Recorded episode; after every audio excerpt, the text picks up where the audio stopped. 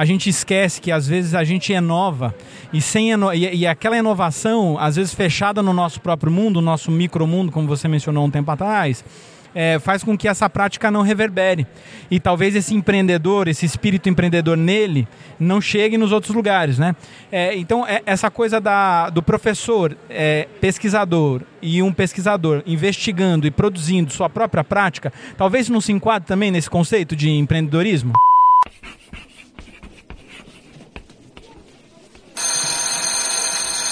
Moi, bem-vindo ao podcast Papo de Educador. Eu sou o professor Damione Damito e o tema de hoje é o professor empreendedor.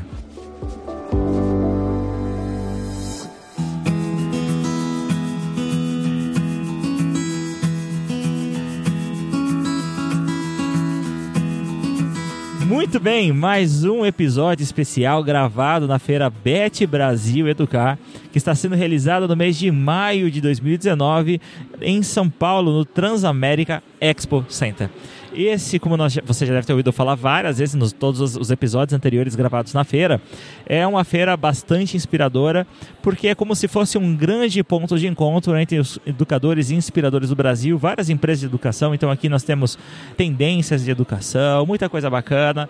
Podemos rever os amigos, então eu super aconselho que você venha participar da Feira Bet Brasil Educar 2020, se caso você não tenha vindo ainda na 2019, apesar que a Feira Bet é uma feira mundial realizada em diversos outros países. Então, se você quiser também, você pode ir em Londres, você pode ir em Singapura, se não me engano, na Indonésia, né? Tem, tem Bet do pelo, pelo mundo todo aí. É Europa, edição Ásia, é... acho que são umas três aí no mundo. Mas assim, só botar lá no Bet Global, Global Bet, que você vai saber todas as informações que aqui no momento a gente não está sabendo responder. então eu queria já aproveitar que você já ouviu essa voz, que já está debutando aqui no podcast Papo de Educador, que é o, o professor Doug Alvoroçado, pela terceira vez no Papo de Educador. Bem-vindo! Mais uma vez. Muito obrigado, Damione. Não sei se tem um recorde de participações, mas eu estou dizendo que eu vou entrar no ranking, tá? é, muito, é um grande prazer, vocês sabem que eu sou fã, sou admirador, sou, tenho amizade, posso contar com a amizade de vocês.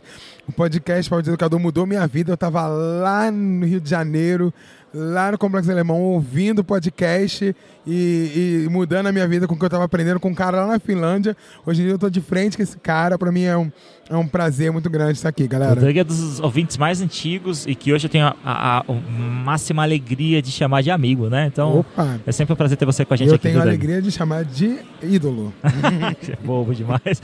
Também está junto com a gente aqui o já famoso, conhecido, o Piracicabano, mais famoso aqui do podcast Papo Educador, né? Talvez o único, né, Sérgio, não? É o Piracicabano mais paulista desse interior aqui. Então, mais uma vez, estamos juntos na feira. Você já sabe, o Sérgio Daniel, um dos embaixadores aqui do Papo de Educador, está nos acompanhando nesse evento. Então, obrigado pela sua parceria de sempre, viu, Sérgio? É, é um prazer estar aqui, conhecer o, Do, o Doug, que é, como o sobrenome dele já diz, é um cara alvoroçado, né? Assim, é um cara com bigode de pé, assim, que deixa a gente. Nessas horas, a gente, Sérgio, gente feliz. Aqui. Eu lamento de não ter, não ter vídeo no podcast Papo Educador. Mas vamos fazer o seguinte: se você topar, Doug, eu quero tirar uma foto sua e vai ser a capa desse episódio. Opa, é nóis. Pô, bem legal, assim. É, o Doug tá parecendo um Salvador Dali, a, lá, a lá momento histórico aqui.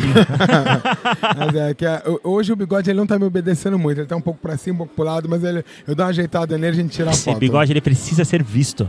Opa, acho que o mundo precisa dessa informação. Vamos ao nosso episódio.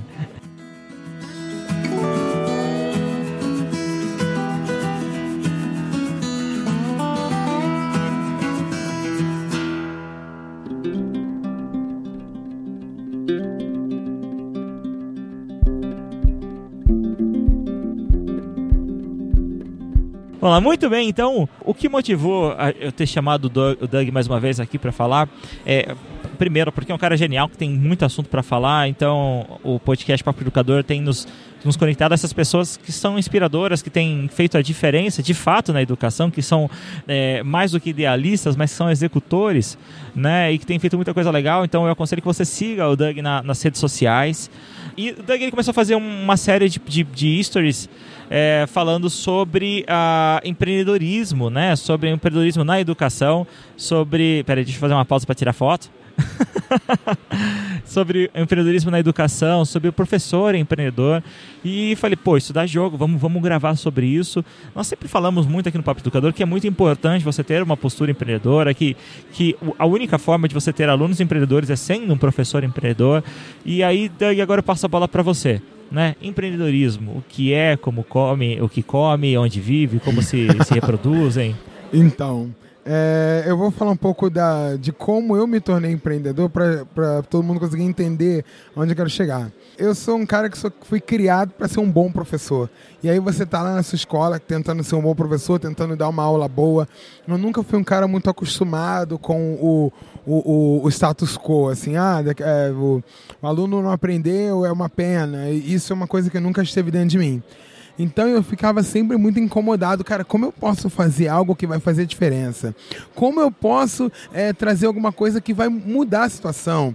Então o meu objetivo era muito é, buscar soluções para para dores que eu tinha. Então eu comecei a encontrar é, pessoas que sentiam outras dores e a gente começou a se juntar. Eu, como eu já falei aqui uma outra vez, então, eu estava lá na minha sala de aula, lá no Rio de Janeiro, e eu estou ouvindo podcast, eu estou vendo vídeos, sites, lendo matérias, e aquilo, sabe quando um negócio que vai bulindo dentro de você, assim, vai fervendo, fervendo, e chega uma hora que não dá mais para você aguentar? Então, eu queria resolver os meus problemas, eu queria que meu aluno aprendesse mais com a mesma quantidade de tempo que eu estava dando aula. Eu tinha esses problemas e eu queria empreender, porque eu fazia uma coisa que era tão legal na minha sala de aula. E aí eu dividia com um colega da sala do lado, às vezes com a direção me dava a oportunidade de dividir com a, com a escola toda, e aquilo ficava por ali. Não é porque o meu trabalho era maravilhoso, era melhor do que o dos outros, não, não era isso. Porque existe uma solidão lá na sala de aula que o professor está lá naquele cantinho e é um costume, é um micromundo e que se retroalimenta. Eu tenho minha plateia, eu tenho o meu trabalho e aquilo não vaza para fora. E eu estava com essa necessidade de trazer essas ideias que eu estava vendo muito legais para fora. E aí eu comecei a tentar empreender. Na época eu não conseguia nem chamar de empreendedorismo. Porque para mim, empreendedorismo, você imagina um empresário viajando de maleta e terra no avião, contratando funcionários de futebol, é, jogadores de futebol em grandes empresas. Então eu não tinha nem acesso ao que era empreendedorismo. Hoje eu sei que empreendedorismo vai é, você trazer para dentro da sua realidade maneiras e modos de fazer a roda rodar mais rápido. Então, se você está na sua realidade, seja você professor, e você está inventando um método diferente, ou você está fazendo alguma coisa, você pegou o que você, as aulas que você seu planejamento, compilou no e-book, postou na internet, isso já é um baita do empreendimento, uma maneira de você escalar o seu trabalho, uma maneira de você colocar a sua o que você tem feito para fora. Então empreender começou para mim como conseguir colocar as coisas para fora. E eu comecei e eu, eu tinha lá os meus as minhas dores, os meus problemas. Eu queria que, por exemplo, eu trabalhava na época com educação inclusiva, ainda trabalho, mas eu trabalho também com outras coisas hoje. E aí eu queria que a educação inclusiva fosse um tema que não fosse tabu. Porque quando eu falo de educação inclusiva, todo mundo fala assim: "Ai, que lindo! Você tem uma missão de vida maravilhosa. Vem comigo?" Ah, não. Não, porque era um tabu. É um território, o chão, o chão tem lava, né? Que todo mundo acha lindo, mas não, não vou chegar perto. Então, eu queria desmistificar isso, que a educação inclusiva é para todo mundo, é para qualquer tipo de aluno, para negros, brancos, independente de raça, cor, credo, religião, com deficiência, sem deficiência. Então, inovar faz parte desse processo de empreender. Então, eu queria muito, muito, muito que essas pessoas conseguissem se, se aproximar do que eu falo. Para aproximar do que eu falo, eu precisava ir até elas. Também não dá para ficar esperando que o professor vai sair da realidade dele e vai falar assim, vai bater na minha porta sem me conhecer. Ah, me dá aqui um pouquinho d'água que você está bebendo? Então eu precisava arrumar para sair. E aí eu comecei a me aventurar em alguns lugares, na internet, no território vasto da internet. Comecei a me aventurar dando formação de professores em outros lugares. E eu muito eu com as minhas pernas mesmo. Eu chegava lá, cara, ó, eu, eu tô alfabetizando com emoji. Tô alfabetizando meus estudos com emoji e com PEX. Mano, você quer? Você quer que eu te ajude? Poxa, eu quero, escreve isso pra mim. Pô, publica esse artigo assim, conta a tua experiência num site. E aí você começa a vazar essa informação. E aí a gente começa a, a ter outras dores. Aí você começa a multiplicar e você começa que as pessoas. Agora você tem uma voz mais alta, né? Então outras pessoas começam a te ouvir E aí as pessoas começam a querer te ouvir. Ô Doug, então você está chamando de empreender tem a ver com compartilhar também? Eu acho que empreender tem a ver com você sair do, da, ou, ou, você ampliar a sua zona de conforto o máximo que você puder, porque eu não vou dizer assim, ah, saia da sua zona de conforto. É, é, você quer ampliar, você quer estar dentro do seu conforto, mas também você amplia ela para chegar mais longe. Eu acho que empreender tem a ver com chegar mais longe, mas também sair um pouco do, do, do comodismo, do seu conforto e vazar, porque a gente, eu, eu, por exemplo, tinha essa visão do empreendedorismo do, do executivo empreendedor. E a gente, dentro da educação, não conseguia entender que eu quero que o aluno seja empreendedor, eu quero que o aluno saia da caixinha e consiga outras maneiras de resolver problema. Mas se eu dou a mesma aula de matemática do século XIX, como é que eu vou ensinar empreendedorismo? Como é que eu vou ensinar um aluno 4.0 numa educação 2.1? Então, é, eu, eu, acho que empreender é tentar mudar isso aí. É porque a palavra empreender, né, é, se eu não me engano, o significado dela, é, a ideia é de executar bem uma tarefa, né? Sim. É, mas a ideia do, do, empreender vem do mundo corporativo, né? Então aí quando entra no viés pedagógico, a gente fica sempre com o nariz torcido ou com o pé atrás. Porque a gente é, pensa que é, quando o, esse viés corporativo entra na educação, ele vem de uma forma mais ingênua ou até mesmo não ingênua, com o interesse é, do capital mesmo, né? Sim. E aí, quando você fala em empreender, é, e você está dizendo aí pra gente desse compartilhamento das coisas, é, é, é você está subvertendo a, a, palavra empreender na minha visão, né? Com certeza. É, é, é, exatamente isso. Eu acho que tem muito a ver com você fazer bem ou melhor do que você está fazendo alguma coisa. E eu, eu, eu acredito muito assim que a palavra empreendedorismo nasceu lá no mundo do capital, que é um mundo muito diferente do nosso, principalmente quando a gente entende que a educação é direito e não é mercado. Eu acho que tem um mercado a ser explorado também na educação, não vou negar isso.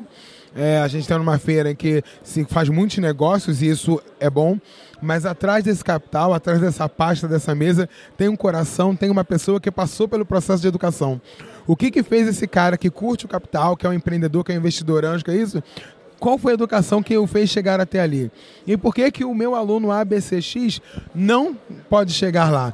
Então, para mim, empreender é entender também que atrás de tudo isso, atrás de toda essa dessa parede onde o capital e o mundo dos negócios está, tem uma pessoa ali que está escolarizada. E como eu acredito muito que a educação é assim o propulsor do mundo, é o que vai mudar a situação, vai mudar a nossa realidade, eu entendo que educar é também buscar empreender.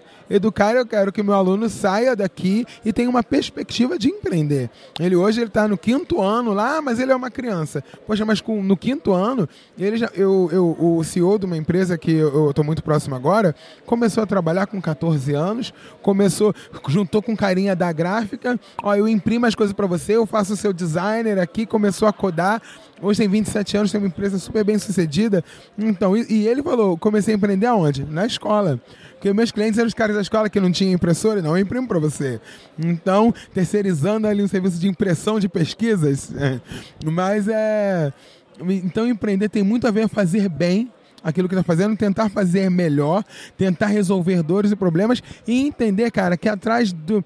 Quando a gente fala de inovação, a gente não fala de máquina, a gente fala de pessoas. Quando eu estou falando de celular, eu não estou falando de uma máquina, estou falando de pessoas que vão usar o celular. Então eu tenho muito uma visão assim. Posso até estar com a visão errada, me perdoe, você ouvinte do podcast, mas eu acho que tem pessoa por trás e essa pessoa é, é, é essa pessoa que tem que dividir, tem que empreender, tem que alcançar. Então é muito do uou, wow, eu tenho um celular maneiro, do cara, por que, que eu tenho um celular maneiro? O que, que eu posso fazer com ele? Aonde ele pode me levar? Então não é só Agência, assim... né? Agência. É, é você usar o que você tem, com as armas que você tem. Eu tinha papel, lápis de cor e, e fazer coisas legais. Hoje eu tenho um pouquinho mais de ferramentas e posso fazer outras coisas, mas empreender é começar de onde você está e dar passos para frente.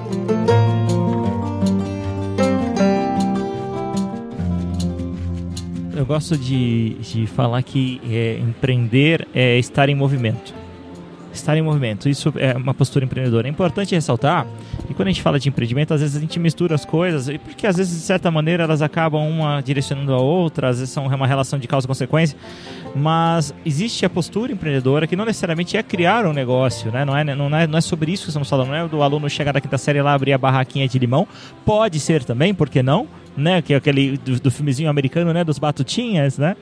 é, do fazer uma barraquinha de limão lá. Ou aqui no Brasil o empreendedorismo é diferente. Na festa junina é a barraca do beijo.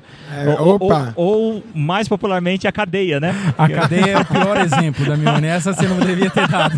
A festa junina e a cadeia não, não dá. É um empreendedorismo complicado, né? Bom, Bom, mas a questão é, então tem essa, é, essa educação para o mundo de negócios, mas também tem a postura empreendedora, que é assumir riscos, gerenciar pessoas, criar e gerenciar processos, aprender a errar. Exatamente. Né? E errar rápido. Tem um, um, vídeo no canal do YouTube que fala sobre isso, né? Fail Fast. É, Fail Fast, exatamente, do Fail Fast, que é um conceito da administração. Acho que para mim, empreender é estar em movimento. E eu acho que nós precisamos ter professores empreendedores, né?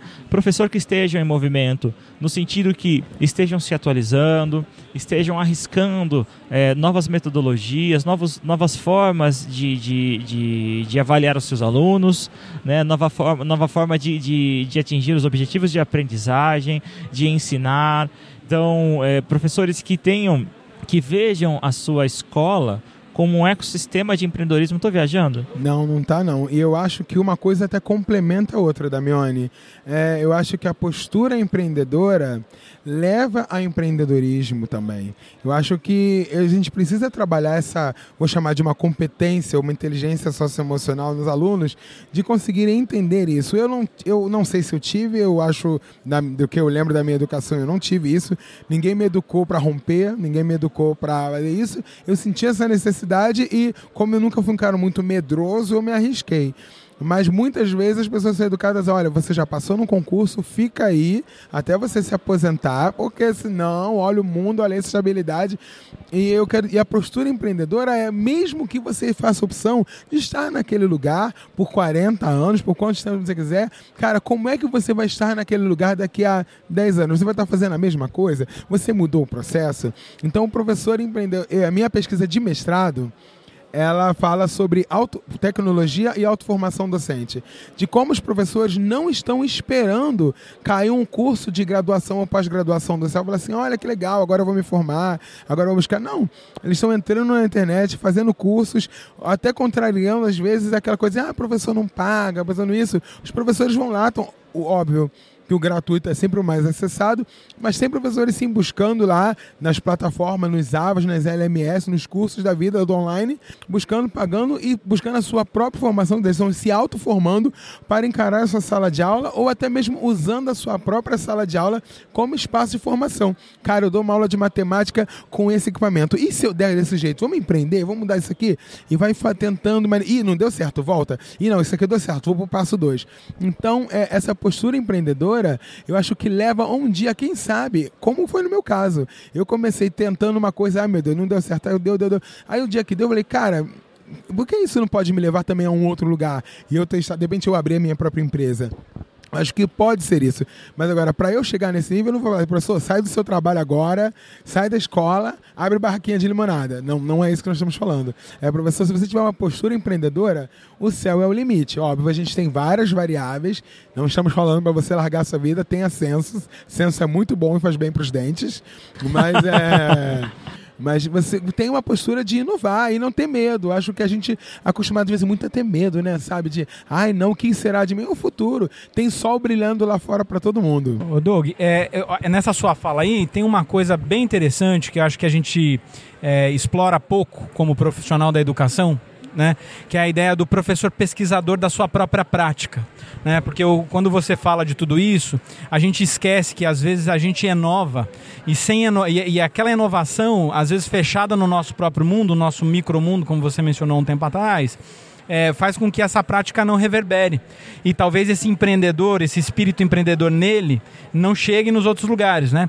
É, então, é, essa coisa da, do professor, é, pesquisador, e um pesquisador investigando e produzindo sua própria prática, talvez não se enquadre também nesse conceito de empreendedorismo? Com certeza. E eu comecei muito assim. Essa é a, é minha história, né? pesquisador, ele é um empreendedor, né? Sim. É, é, é mas é só que assim, às vezes a gente inventa é, determinadas técnicas para poder solucionar os nossos problemas, né, no cotidiano. Sim. Então é o professor que usa, por exemplo, o, o, o reto projetor para desenhar uma figura na lousa, ele chega antes, projeta aquela figura com uma transparência, desenha ela na lousa. Meu, ele inventou uma técnica Ele inventou uma técnica. Só que aquilo, poxa, mas ninguém pensou que pudesse fazer aquilo. Não, pode se fazer. Mas como é que esse cara, é, às vezes, guarda essa prática só para ele?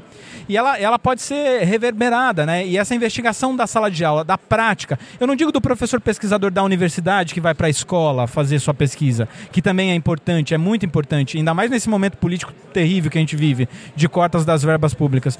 Mas eu digo do professor investigar sua própria prática e acabar se é, bebendo da sua própria prática e divulgando com o outro. Eu acho que a ideia do empreendedorismo que eu mais me, mais me seduz é quando esse professor, junto com outro professor, começa a entender que se eles se agruparem e dividir boas práticas, aquela escola pode ser uma escola diferente. Sim. O que eu fico feliz é que para mim não é só você pesquisar. Você pesquisou, você prototipou, você viu que deu certo. Pelo mais simples, ó, projetou para fazer. Eu tinha um professor no ensino fundamental que ele pegava dois gizes com uma linha e usava de compasso para fazer círculos no quadro. E aquilo para mim era brilhante. Falei, cara, como eu nunca pensei nisso, quer dizer. Então, é, não é só o pesquisar, ele prototipou, é um processo todo que ele prototipou, tá dando certo. Só que o, o que, que você faz com isso? E a gente tem aquela postura de achar assim: ah, mas isso é muito simples, isso todo mundo sabe, todo mundo faz. Olha, eu vou dizer uma coisa para você, ouvinte do podcast Papo de Educador. Pode ser a coisa mais simples do mundo. Muita gente não sabe e muita gente precisa disso que você está falando, está fazendo na sua sala de aula. Eu pensava que o que eu fazia todo mundo sabia. Eu pensava que eu falava, eu fiz, eu fazia avaliação no YouTube. Aí eu pensei que eu ia falar isso pra alguém, e aí a pessoa fala assim: ah, ah, YouTube todo mundo usa, vou. Aí eu falei isso para um cara head de, de, de, de, um setor lá do Google. Aí ele estava numa palestra minha que eu mostrei isso, e o cara caiu para trás da cadeira e falou assim: Cara, a gente tá com essa ferramenta, a gente nunca fez isso com isso. Eu falei: Não, mano, mas eu já estou usando isso aqui há um ano e pouco, né? E ele, mano, você subvertendo totalmente o uso do código, muito maneiro e tal. Então parece coisa, às vezes é coisa simples para você, mas eu acho que é, é, é você pesquisar prototipar com a sua turma, usar esse espaço como laboratório e você começar a botar para fora também. Óbvio, se você já botou prototipou e botar para fora, dividiu com um colega, dividiu no centro de estudos da sua escola, você compartilhou com os pais dos alunos, ou isso virou um resultado que publicou num site, foi, virou um estudo de caso, ou virou um, um, um, um diário de experiência em algum outro lugar, ou você tem o seu próprio blog, professor, eu encontro blogs de professores maravilhosos, também, você não tem ideia, não tem ideia de fazendo coisas maravilhosas. E às vezes é assim, reunindo atividades que eu estou usando com a minha turma, tiro o Xerox e boto lá é, o PDF no meu site. Olha, para trabalhar a letra A eu estou fazendo assim e tal, não sei o que, não sei o que lá. Aí eu olho e falo assim, cara, eu nunca pensei nisso, que coisa maneira. E de repente essa professora tá... Ah, tá bom, beleza, inovador. É muito inovador, sim. É muito. Olha, você vê uma coisa que para mim é, é, eu sou do mundo da tecnologia também, então para mim é simples, mas isso mudou uma escola, uma escola que eu acompanho, que eu também sou consultor pedagógico. É, a professora, tudo que a professora aprendia novo no celular, no computador, não sei o quê, ela pegava um videozinho, gravava e mandava no grupo de, de professores da escola. Ela vai ih, gente, olha o que eu aprendi, grava com o celular mesmo. Aprendi apertando esse botão, faz isso. E eu queria fazer um negócio, não sabia como. Aí eu vim aqui no site, aprendi. Olha, nesse site aqui tem um material legal que a gente pode usar na festa junina. Pronto, ela foi fazendo isso. Isso mudou a realidade, porque todo mundo ficava assim, e aí, qual é a dica da semana, professora? A professora, pô, essa semana eu dei prova, não tinha Não, fala aí alguma coisa que você aprendeu. Então ela lá, no mundinho dela, começou a reverberar dentro da escola dela. E ela começou a ser reconhecida por isso. Olha, é a fulana que sabe. E ela se achando a pessoa pessoa mais tonta do mundo, porque ela gravava para ela não esquecer. Porque a melhor, uma das boas maneiras da gente decorar é a gente exercitando, né? E a gente colocando para fora, ensinando.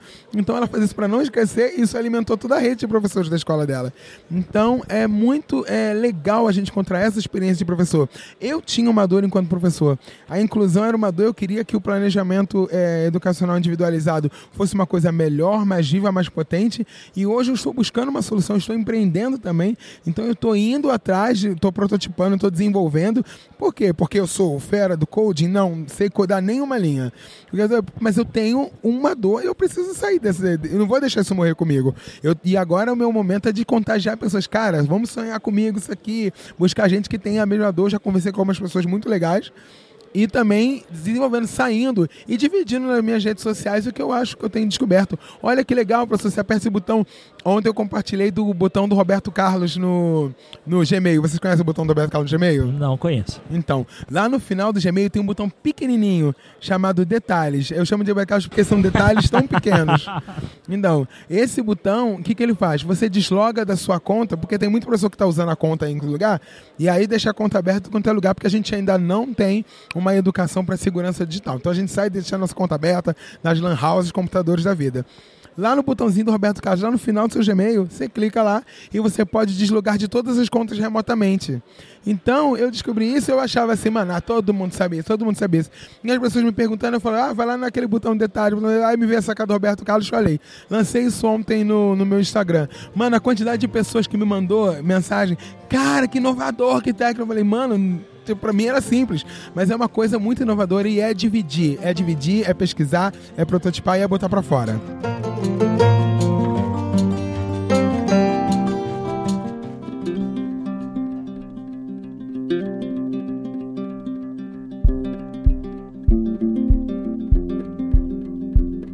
Gente falou no episódio 72, do episódio do Ceformi, que a gente fala um pouco sobre a Ceformi, sobre essa questão de você não ter a síndrome do impostor, né? A síndrome do impostor é você achar que aquilo que você faz é, é, é todo mundo, é básico, todo mundo A faz. gente se boicota. Exatamente, a gente se boicota. E eu achei muito legal do pessoal da Ceformi, da, da, Pô, peraí, da Secretaria Municipal de Educação de Vinhedo, que eles estão fazendo, eles estão partindo do zero. Mas qual que é o zero? É ensinar o professor a ligar o computador, É isso aí. a ligar o data show. Ou seja, porque eles não estão presumindo que todos sabem tudo. Exatamente. Então estão nivelando do- de maneira que todos possam crescer, que todos possam construir. E, e nós falamos muito no episódio 72 exatamente isso. Olha, pega aquilo que você está fazendo, conversa com as pessoas ao redor, mostra, né? Publiciza isso que está fazendo. Na E Secretaria de Vinhedo tem um grande amigo que é o Peter Trento, né? E é, ele é ele mesmo. Ele é maravilhoso. Ele Ele, é- é... ele é inspiração pra mim também. Aproveitando para compartilhar o podcast deles, né? Que é o HTP Áudio, que é um podcast novinho de educação. E vindo deles só pode vir coisa boa. Isso aí. né? Então, ou- ouça esse episódio, que ele é, é, ou- ouça esse podcast. E o primeiro episódio tá fenomenal, viu? Tá com um cara lá do Papo de Educador. É, enquanto a gente tava conversando, eu fiz um rascunho aqui para tentar desafiar, tornar isso prático. Eu acho que é um desafio, se você ainda não percebeu isso no Papo de Educador, é tentar fazer com que é, isso, essas nossas ideias, esses nossos conceitos sejam é, é, é, aplicáveis amanhã na sua sala de aula, na próxima semana. se- Ou seja, pegar todo esse conhecimento e torná-lo prático. Eu fiz aqui um rascunho passo a passo de como ser empreendedor na sala de aula, quando o professor tem uma postura empreendedora na sala de aula. E eu me baseei no modelo PDCA, que é o Ótimo. modelo da administração, que é o Plan Do, Check, Act, é, Check e Act. E então, a vamos lá, vamos tentar, vamos ver se vocês concordam, discordam, acrescentam, alteram, porque aqui é liberado. Beleza. Então vamos lá. Item 1. Então, primeiro passo para ser um professor empreendedor. Primeiro, observar.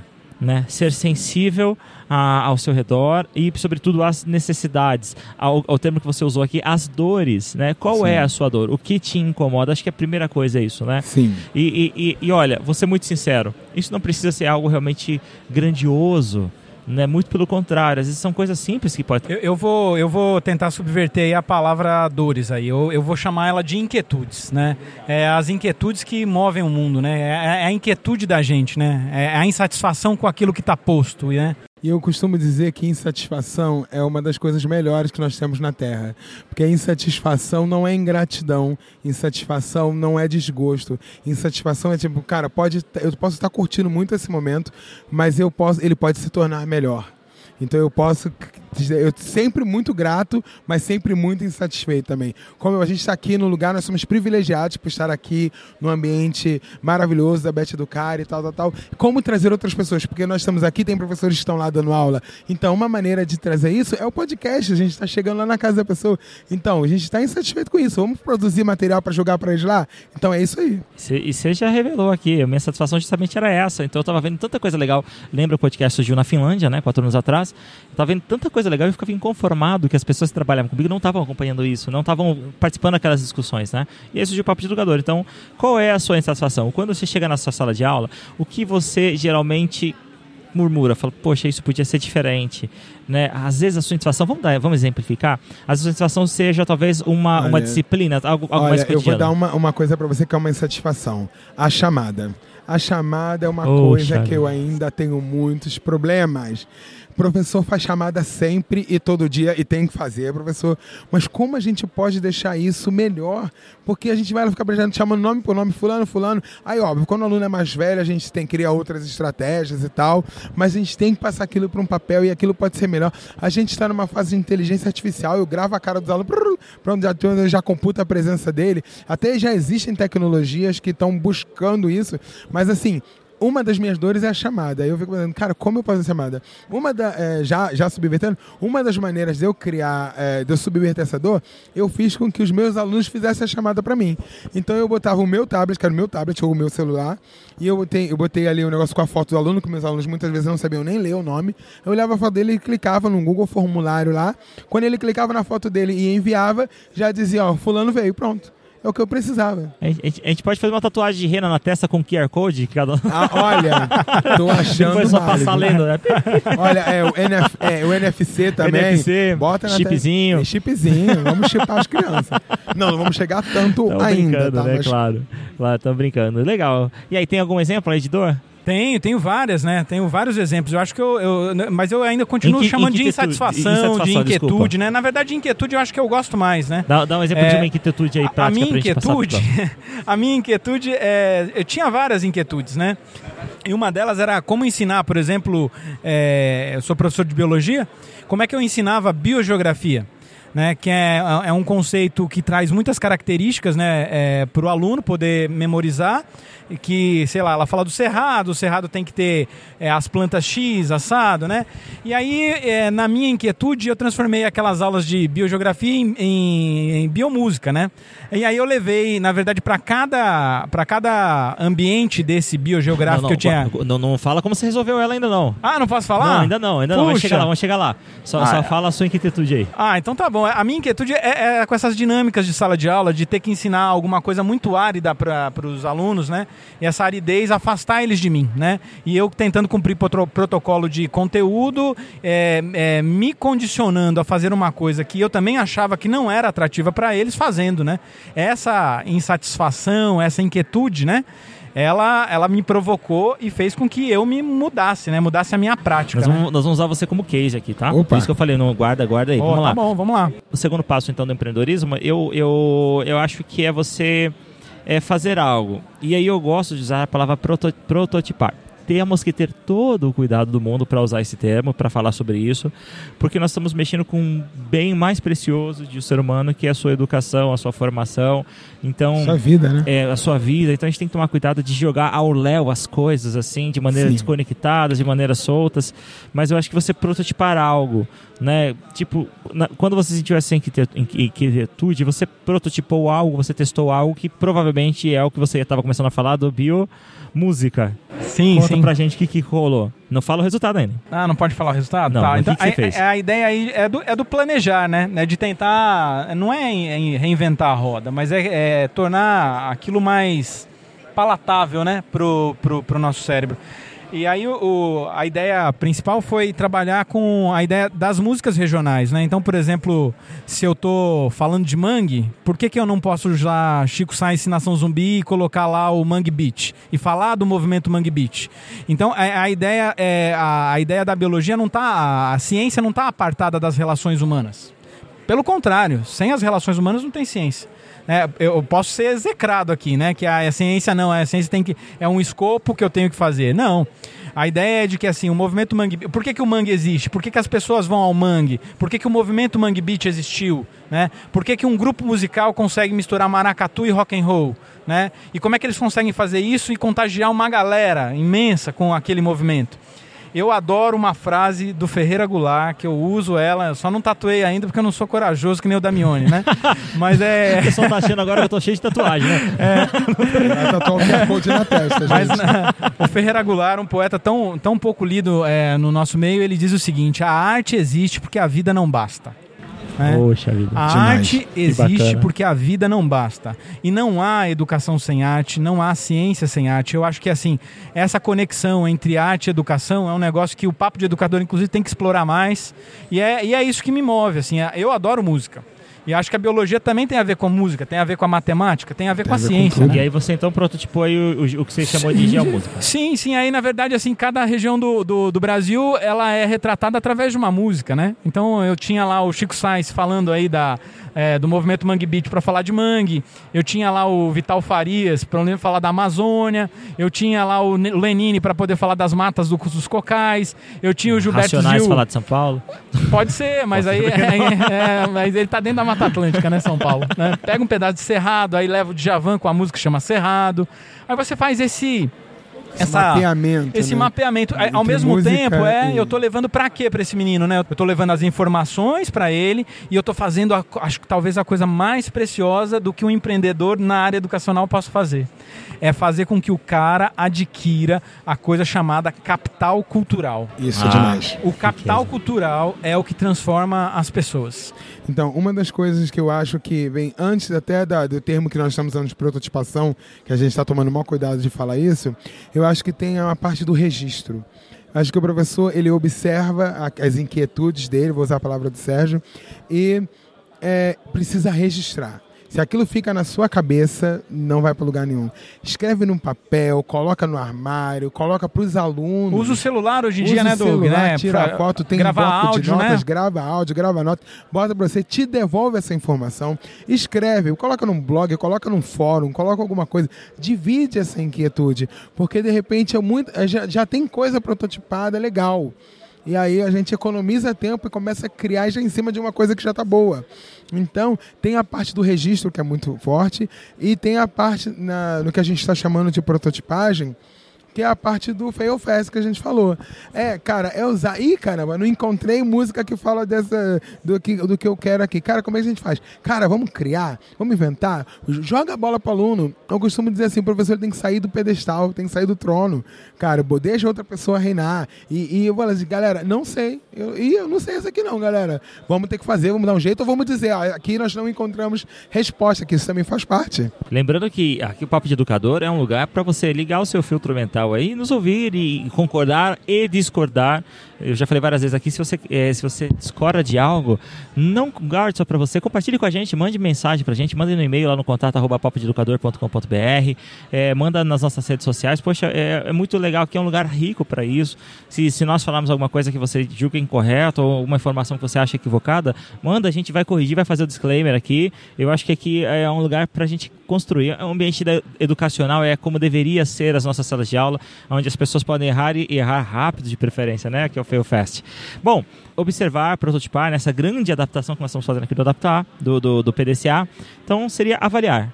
né? Muito importante você avaliar o que está acontecendo, né? avaliar o que aconteceu, qual foi o resultado que você teve. E eu vou dar o meu exemplo, começar dando meu exemplo.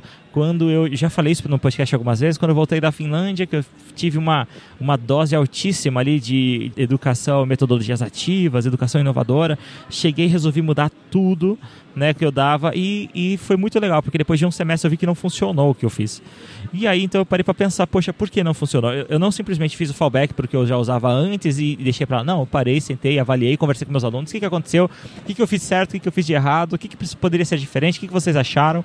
Então, a partir disso eu, eu pude mudar e depois eu vou falar o que eu fiz, né? Que já é o próximo passo. Mas acho que essa avaliar, você olhar de maneira criteriosa, pedir feedback para as pessoas que participaram desse processo, para as pessoas que não participaram ativamente, mas estavam observando esse processo, eu acho que é algo muito rico. Não sei se concordam comigo. Olha, avaliar para mim é fundamental. É, E eu só pra deixar claro, não é nem avaliar o aluno, é, É. avaliar a sua ação. Exatamente, avaliar é fundamental, porque eh, se eu tô, eu costumo dizer muitas pessoas, se eu ensino fração, eu vou exercitar fração e vou avaliar a fração. Quando eu estou trabalhando, por exemplo, ah, no meu planejamento, o meu planejamento é um produto que eu estou querendo colocar na sala de aula, eu quero um produto que eu quero que gere o resultado, que é a aprendizagem significativa do meu aluno, um aluno com esse conhecimento, com essa cultura, logo após esse processo.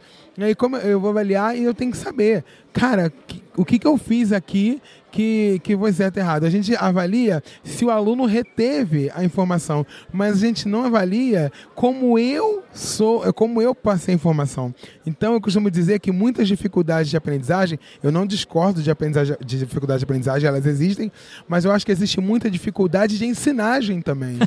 então é dificuldade de ensinagem, porque a gente acha que, ó, ensinei o aluno que não aprendeu. Não, ó, o Damione deu exemplo aqui. Ele veio aqui com a arma poderosa, com a bazuca mais poderosa que ele trouxe da Vinlândia, atirou em cima dos alunos e não matou ninguém.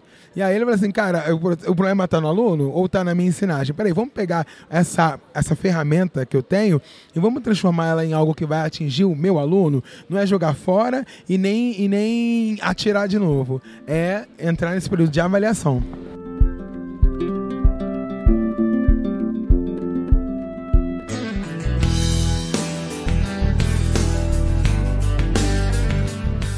A ideia de avaliação é imprescindível para corrigir rota, né?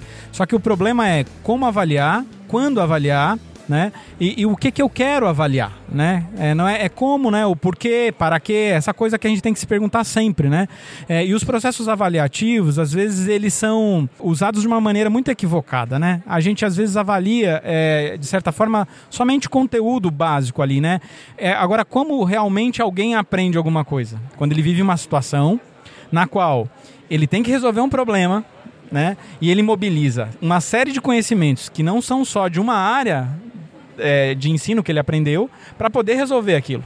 E aí sim a gente a, o, a, a pessoa é, mobilizou X, Y, Z de conhecimento e para resolver aquele problema. Aí ele aprendeu.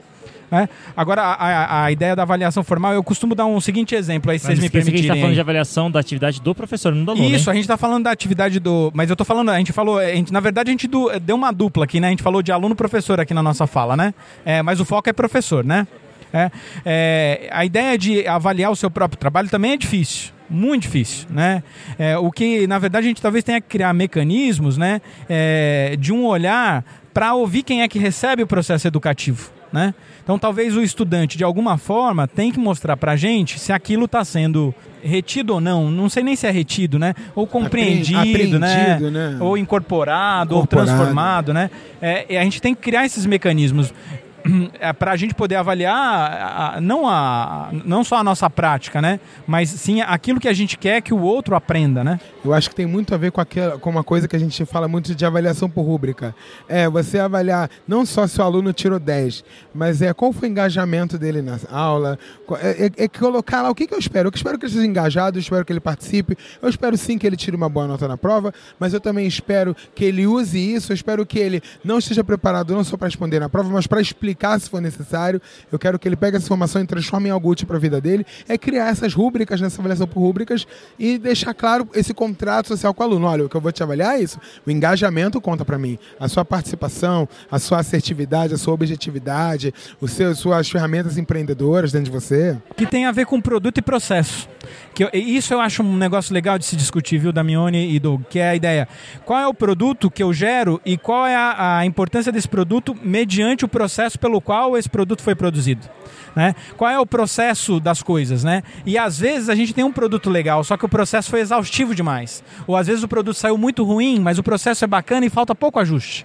Então é, é esse olhar do professor para as práticas dele, para entender qual é o processo que ele fez. Por exemplo, o exemplo do Damione foi: ele veio embebido de muitas práticas e uma vontade. Só que o processo não foi respeitado. Então o produto não, não, não foi adiante, né? Então a, a ideia é assim: os alunos dele e a escola e o ambiente onde ele estava não estavam preparados para o processo que ele queria. Ele estava. Mas os estudantes, nem o tempo nem o espaço dos estudantes dele estavam. Então a ideia de entender processo é para tentar ser mais assertivo, né? Com certeza. Bacana. Então, recapitulando, por enquanto já foi aí a insatisfação ou inquietude, inquietude, que é ligado à dor, né? Que, foi, que a gente usou essa nova palavra. Proto, prototipar, que seria testar, né? Desenhar algo, de, definir Desenhar, o que, design como vai ser. de soluções. Exatamente, desenhar ali a sua aula. É, ou, ou, ou que está a solução, né? Para a sua insatisfação. Aí você, depois de executar, a gente pulou a execução, né? Mas executar acho que é um passo importante, claro, não tem como você avaliar se você não executar, mas acho que está é, tá entre prototipar e avaliar. E depois que você avaliou, agir ou reagir, certo? É, é e aí eu vou fazer, então vou perder a pedir a licença poética, quem já, já usou ela aqui, falar de professor e aluno, né? Quando a- em relação à avaliação de aluno. Então a gente fala, avaliou o aluno de maneira somativa ao final de um bimestre e aí o aluno tira um 5. né? E aí a média para passar é 5, a nota de corte é 5. Então, ok, aprovado, beleza, acabou, pronto. E, eu- faltou 5. E Eu o 5 que faltou? dizer que tem um público de 5 a 8 que é esquecido, né? Porque eu sei, o aluno que está abaixo de 5 vai ser reprovado, ele é minha preocupação, e o aluno que é muito bom, ele vai ser citado porque ele é muito bom. Mas a galera do 5 a 8 é o limbo. Tipo assim, ah, tá bom, não esquece ele. Então aí, aí volta. Depois que você avaliou esse aluno, esse aluno está com 5, 6, 7, o que, que você vai fazer com ele? Não, não tá tudo bem. Não tá aprovado, então tá bom. Quando foi apresentado o, o boletim da minha filha, eu vi lá que ela tirou uma nota 3 numa das, das avaliações. E depois eu vi que ela recuperou, fez um trabalho e recuperou. E aí eu, eu fui perguntar, né, para pra pessoas, por que, que, é, o que é essa nota 3? O que significou? O que, que, que aconteceu? Não, pai, fica tranquilo, já tirou 6, tá bom. Né? Falei, não, não tá bom. Não, não, Não- tá bom mesmo, não- não né? tá O- bom. que é- qual, qual setor da sociedade aceita um rendimento de 50%? Ah, não, então eu coloquei aqui a matéria-prima na, na máquina, só que só saiu 50% do produto e tá tudo bem no Boa. final. Tudo bem, não. Ninguém aceita. Ah, não, eu só fiz aqui, eu coloquei 100% da massa do bolo e só deu meio bolo. Ninguém cálculo aceita. mecânico, não, tá bom, tá, É, tá não, 50% não, é bom. 50%. Você compra um pacote de biscoito e só vai metade, não? Tá não bom, existe, Já é deu só na educação tá que isso ok. existe, né? Não, a gente quer, quer mais, né? Quer mais. A gente tem que ser inconformado com esses processos. Exatamente. Então, quando você der uma atividade ou, ou, sei lá, prototipar, agir e avaliar, então você deve ter uma reação àquilo. É, se está tudo bem, está 100%, então a gente pode passar para o próximo passo, que seria divulgar. E aí talvez isso não tenha no, no PDCA, né? Exatamente. É, então, o PDCA você planeja, você faz, você checa e você reage. Né? Ah, agora no PDCA educacional, vamos falar assim, vamos escrever um artigo antes que alguém patenteie isso aí, ó, aqui, ó. Ou então isso aqui já vale, né, esse episódio como registro histórico. Ah, já Então, vale. seria o, o próximo passo aí seria então divulgar. Eu acho muito importante para edu a educação isso. Então, você fez uma ação, você prototipou, você executou, você verificou, corrigiu. Então, divulga. É. Divulga. Eu acho que tem muito a ver com o processo de execução também. Porque o professor ele ainda está muito sozinho e quando a gente vai falar de bidocência, é, ainda é um vespeiro, às vezes, tocar nesse assunto. Então, é, o professor, ele... Cara, como é que eu vou registrar isso para publicar depois?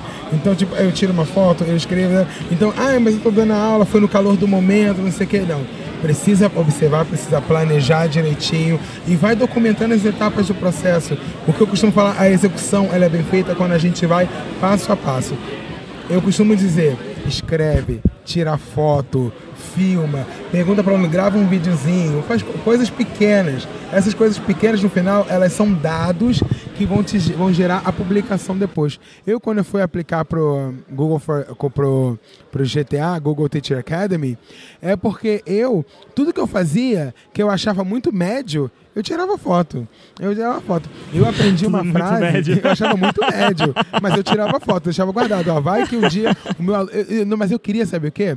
Eu, eu, eu sou professor de muitas turmas, eu queria, eu tirava foto para poder lembrar o que, que eu fiz com aquele aluno, quem era aquele aluno. Ah, esse foi meu aluno de 2008 naquela disciplina. Lembra que eu fiz aquele trabalho? Então eu fotografava para isso. E isso foi dado, foi material para eu divulgar isso depois e apliquei e passei.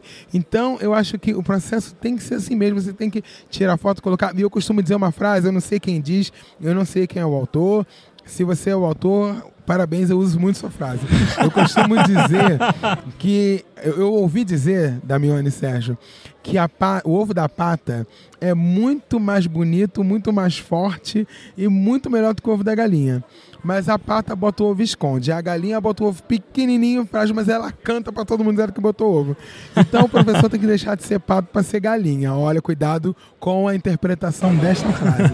Mas é, é você fez o trabalho, bota pra fora, canta, fala: Olha o que, que eu fiz, gente. Olha, eu fiz uma coisa. O meu aluno tirou três, agora tirou quatro. Mano, isso faz diferença sim. Parece pouco pra você, parece que você não atingiu um 10, mas isso é um. Cada passo pra frente é uma vitória. Então a gente tem que ser galinha e cantar pra todo mundo, botar, cria seu blog, É, bota no YouTube, é, bota nas aproveitar a redes tecnologia para isso, né, Isso. Doug? E tem também uma dica aqui, Damione, e do que eu vou deixar aqui, que é, é uma é uma área da linha da pedagogia que chama documentação pedagógica, tá? Então, assim, a documentação pedagógica é, tem, tem livro publicado, tem trabalho aí na Amped, né? É, então, quem tem curiosidade aí de se aprofundar um pouquinho mais, pode ir atrás dessa literatura que é sensacional, que é a ideia da documentação pedagógica, que é como é que eu faço o registro de tudo desse processo, como eu é, investigo esses processos e eu faço talvez a divulgação pós-registro, né? Que é isso que a gente está discutindo aqui. Mas aí aí tem uma metodologia aqui que alguém já pensou, que já passou por isso, que é interessante partilhar, que chama documentação pedagógica. Ótimo. Obrigado por essa dica. Eu vou tenho preciso disso para minha vida. Eu queria agora fazer, então, caminhando para o final do nosso nosso episódio, queria desafiar você que está nos ouvindo a ter uma atitude empreendedora, a registrar, documentar e mandar para gente. Né, vai ser muito bacana. Então, é, professor, seja empreendedor ou seja começando um novo curso, testando aquela metodologia que você viu naquela palestra, mas ainda não deu coragem, mudando o seu plano de aula, é, mudando a maneira como você talvez gerencia a sua carreira. Então, por favor, eu desafio você que está nos ouvindo a, a, a ter uma atitude empreendedora, a sair da sua, da sua zona de conforto mandar isso pra gente, mandar lá no contato arroba papodeeducador.com.br ou então nas nossas redes sociais ou até mesmo nos comentários desse post. Então eu queria agradecer vocês aí que estão sempre comigo, né? É um prazer sempre gravar esse podcast entre amigos. Eu me sinto bastante à vontade de, de conversar e eu tenho certeza que você que está nos ouvindo percebeu isso. Obrigado, Sérgio, por mais uma vez essa parceria. Tá ah, eu que agradeço você me apresentar esse cara aqui maravilhoso, assim, de astral 100%, que é o Doug, né? Já, vi, já, já virei fã aqui do Doug aqui, que esse bigode lá, Salvador Dali, que eu adorei, né? Os tênis coloridos, achei o máximo. O Doug é um cara Uma que figura. mereceria ser visto nesse episódio de podcast. Vai ser Doug, visto. Siga nas redes sociais, Doug, por favor. Eu gostaria que você escolhesse uma música pra gente encerrar aqui esse episódio. Meu pai, antes de eu escolher Terceiro a música... episódio tem que pedir música. Opa, eba! Vai lá, escolhe aí. Antes de, de escolher a música, queria deixar uma dica também. Tem muitos portais que falam muito de empreendedorismo por incrível que pareça, o portal do Sebrae, que não é ligado à área da educação, tem muito material legal ensinando a você essas metodologias, esses processos.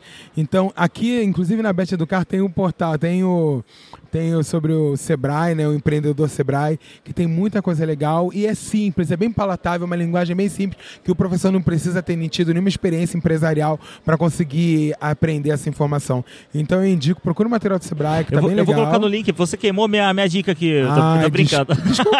e a gente não sabia, né? Mas eu ia recomendar também o material do Sebrae, é um material muito legal. O Sebrae, ele tem o Centro Sebrae de Referência em Educação Empreendedora.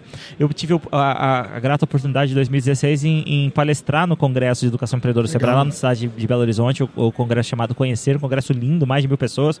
De longe foi o maior público que eu já palestrei. E é muito bacana. Então, realmente, o trabalho do Sebrae é muito bacana, né, Doug? É muito legal, eu tenho acompanhado de pertinho e tenho curtido bastante coisas deles, assim, tenho aprendido bastante também. E a música, cara, eu tô. Eu, eu vou fazer um callback agora, não vou ser empreendedor, não. E, cara, eu tô com saudade de ouvir uma cantora que eu não sou muito tempo, chama Patrícia Marx. Todo mundo conhece, eu gostava muito dela quando eu era adolescente. Não sei porque eu lembrei dessa música agora, mas eu quero indicar Patrícia Marques, Sonho de Amor. Olha que coisa velha. Então- eu não sei a minha idade agora, Então não você, sei. você que está nos ouvindo agora, então já está ouvindo Sonhos de Amor de Patrícia Max. Então, na, na rádio podcast, Ah, podcast. de coração para coração. eu tô apaixonado, gente. vai pra luz, então. É, vai pra Lute, vai pra Lute essa. E pro meu bebê que tá vindo. Então tá bom, obrigado para todos vocês, obrigado para você também que está nos ouvindo, é um prazer estar com você e continue acompanhando o Papo de Educador e essa cobertura aí da Feira Bet Brasil Educar. Vejo você então no próximo episódio. Tchau, tchau.